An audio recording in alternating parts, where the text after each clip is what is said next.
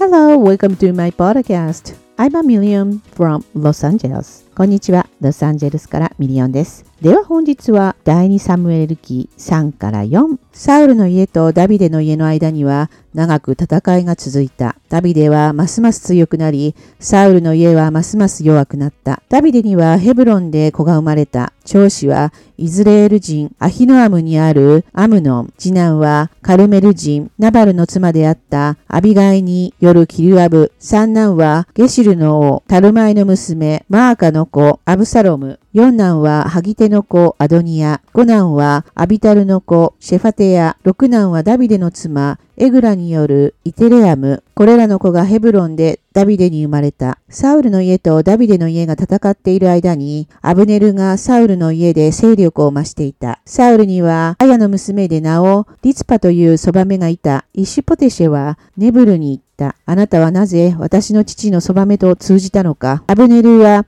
イシュポシェテの言葉を聞くと、激しく怒っていった。この私がユダの犬の頭だとでも言うのか？今日、私はあなたの父サウルの家と、その兄弟と友人たちに真実を尽くして、あなたをダビデの手に渡さないでいる。それなのに今日、あなたは、あの女のことで私を咎めるのか？主がダビデに誓われた通りのことを、もし私がダビデのために果たせなかったなら、神がこのアブネルに幾重にも罰せられるように、それはサウルの家から王位を移し、ダビデの王座をダンからベール・シェバに至るイスラエルとユダの上に固く立てるということだ。一周ポシェテはアブネルを恐れていたので、彼にもはや一言も返すことができなかった。アブネルはダビデのところに死者を使わしていった。この国は誰のものでしょうか？私と契約を結んでください。ご覧ください。私は全イスラエルをあなたに移すのに協力します。ダビデは言った。よろしい。あなたと契約を結ぼう。しかし条件が一つある。それは、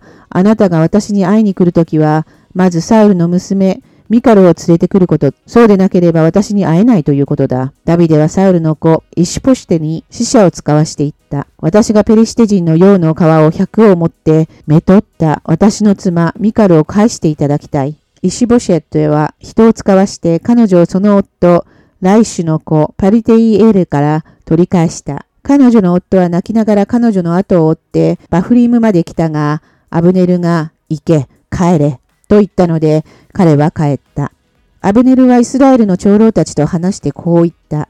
あなた方はかねてからダビデを自分たちの王とすることを願っていた。今、それをしなさい。主がダビデについて、私のしもべ、ダビデの手によって、私は私の民イスラエルをペリシテ人の手、及びすべての敵の手から救う、と言われたからだ。アブネルはまた、ベニヤミン人と直に話し合った。それからアブネルはまた、ヘブロンにいるダビデのところへ行き、イスラエルとベニヤミンの家全体が良いと思っていることをすべて彼の耳に入れた。アビネルは20人の部下と共にヘブロンのダビデのもとに来た。ダビデはアブネルとその部下のために祝宴を張った。アブネルはダビデに言った。私は全イスラエルを我が主、王のもとに集めに出かけます。彼らがあなた方と契約を結び、あなたがお望み通りに王として治められますようにいたしましょう。ダビデはアブネルを送り出し、アブネルは安心して出て行った。ちょうどそこへダビデの家来たちとヨアブが略奪から帰り、たくさんの分取り物を持ってきた。しかし、アブネルはヘブロンのダビデのもとにはいなかった。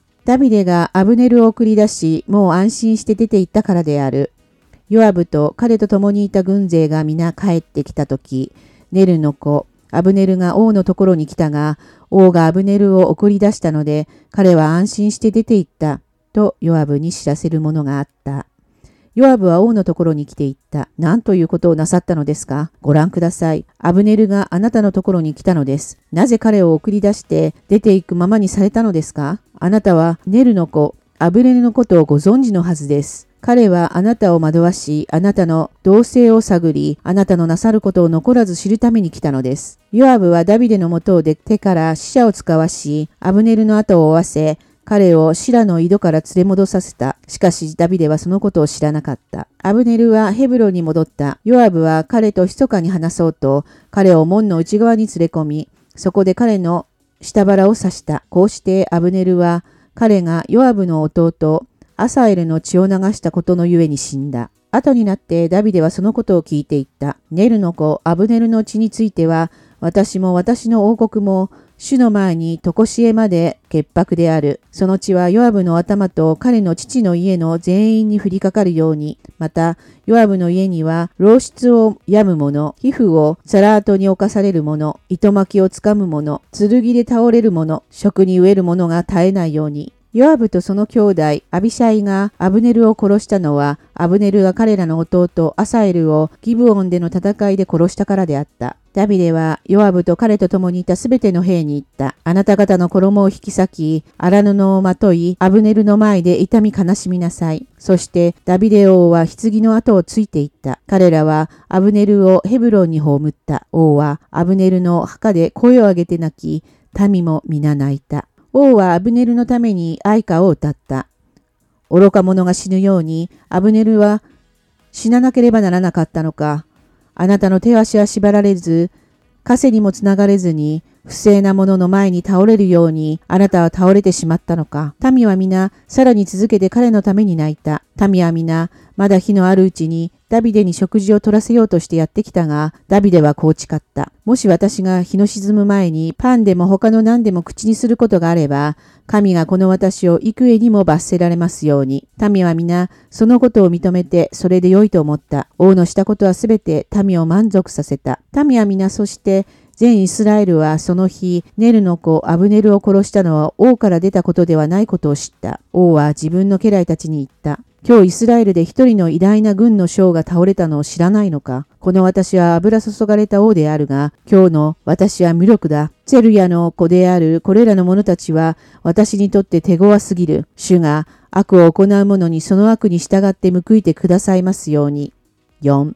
サウルの子のイシボシェテはアブネルがヘブロンで死んだことを聞いて気力を失った。全イスラエルもおじまどった。サウルの子、イシュ・ボシェテのもとに二人の略奪隊の隊長がいた。一人の名はバーナ、もう一人の名はレカブといって、二人ともベニヤ民族のベーロテ人、リンモンの息子であった。ベーロテもベニヤ民に属するとみなされていたのである。ベーレト人はギタイムに逃げてそこで気流者となった。今日もそうである。さて、サウルの子ヨナタンに足の不自由な息子が一人いた。その子が5歳の時のこと、サウルとヨナタンの秘宝がイズレールからもたらされ、彼の乳母は彼を抱いて逃げた。その時あまりに急いで逃げたので、彼を落としてしまった。そのために足の苗えたものになったのであった。彼の名はメフィボセテと言った。さて、ベーロテ人、リンモンの子のレカブとバーナが膝からの頃、イシボシェテの家にやってきた。その時、イシボシェテは昼寝をしていた。彼らはやってきて小麦を扱う者として家の中まで入り込み、彼の下腹をついた。レカブとその兄弟、バーナは逃げた。すなわち、彼らが家に入った時、イシボシェテが寝室の寝床で寝ていたので、彼らは彼を突き殺して首をはねた。彼らはその首を持って一晩中、アラバへの道を歩いていった。彼らは石ボシェテの首をヘブロンのダビデのもとに持ってきて王に言った。ご覧ください。これはあなたの命を狙っていたあの敵、サウルの子、石ボシェテの首です。主は今日、我が王、王のために、サウルとその子孫に復讐をされたのです。ダビデは、ベーロテ人、リンモンの子、カレブとその兄弟、バーナに答えていった。主は生きておられる。主は私の魂を、あらゆる苦難からあがない出してくださった。かつて私に、にご覧ください。サウルは死にました。と告げて自分では良い知らせをもたらしたつもりでいたものを私は捕らえてスクラグで殺した。それがその良い知らせへの報いであった。まして、この悪者どもが一人の正しい人を家の中でしかも寝床の上で殺したとなれば、私は今、彼の血の責任をお前たちに問い、この地からお前たちを除き去らずにいられようか。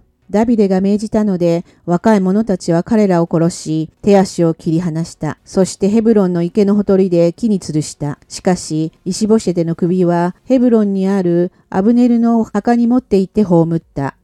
終わり。さていかがでしたか？サウルの家とダビデの家の間には長く戦いが続いた。このように第2サムエル3章は始まりました。うん、なかなかすごいことになってきましたね。皆さん良かれと思ってやったが、良くないこととなり、結果死に至ってしまっています。ダビデはアブネルと契約を結びますが、そこに条件をつけて、かつて自分の妻にしたはずだったミカルを取り戻します。こんな展開があったのですね。そしてダビデはアブネルのために愛歌を歌います。では本日のピックアップは4章10節です。かつて私にご覧ください。猿は死にました。と告げて、自分では良い知らせをしたつもりでいたものを私は捕らえて、スクラグで殺した。それがその良い知らせへの報いであった。Today's pickup is chapter 4, verse 10. When someone told me, saying, Look, Saul is dead, thinking to have brought good news, I arrested him and had him executed in Ziklag, the one who thought I would give him a reward for his news. さて、第2サムエル記3から4章いかがでしたか？それでは主のご意志が成就される一日でありますようお祈りしております。また宗教と福音信仰の違いを知りたい方は YouTube の配信の最後の方に画像が流れますのでぜひ確認してみてください。さらにチャンネル登録してベルアイコンをオールにしていただけますといち早くアップされた情報が届きます。いいねボタンもポチッと押していただきますと嬉しいです。別チャンネルでクリスチャンニュースも不定期に配信しておりますのでそちらも覗いてみてください。そして価値ある人生を創造する、そんなお手伝いをさせてください。今後、ライフコーチミニストリーも始めてまいります。各種の情報は概要欄に記載しておりますので、そちらもご確認してみてください。では本日はこの辺で。God bless you. See you next time.